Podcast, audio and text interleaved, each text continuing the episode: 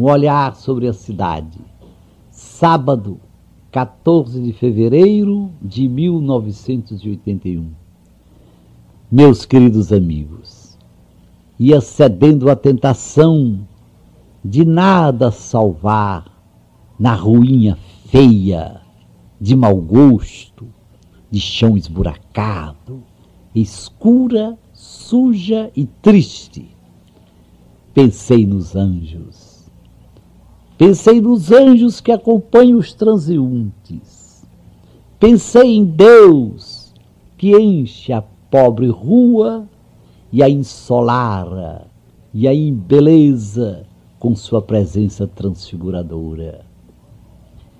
Pensei que a ruína feia, escura e triste pode prestar um grande bem a todos nós, abrindo os nossos olhos para injustiças que são más conselheiras.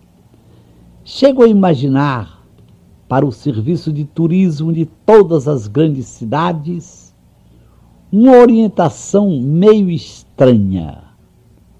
A princípio, só a princípio, mas oportuna e capaz de ajudar. Sonho com um serviço de turismo sem medo, sem complexos, e embebido da convicção de que o nosso querido Brasil não precisa de nossas mentiras pseudo-patrióticas. Como a Igreja de Cristo não precisa de nossas piedosas mentiras.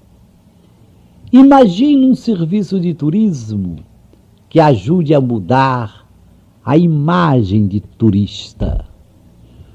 Turista é apenas quem tem dinheiro e sai para correr mundo ávido de sensação e de prazer, sensação que não chegue a turvar o prazer. É preciso, dentre os turistas de hoje, apanhar todas as pessoas de boa vontade para ajudá-las a viajar, se não como peregrinos, ao menos como criaturas humanas. O turista goza da facilidade de já encontrar a viagem toda prevista. Hotéis reservados, ônibus contratados, bagagens embarcadas e desembarcadas, aproveitamento máximo para visitar todos os pontos turísticos. O preço pago por essas facilidades é viajar como autômatos.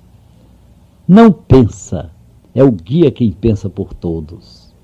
E, regra geral, os guias também não pensam.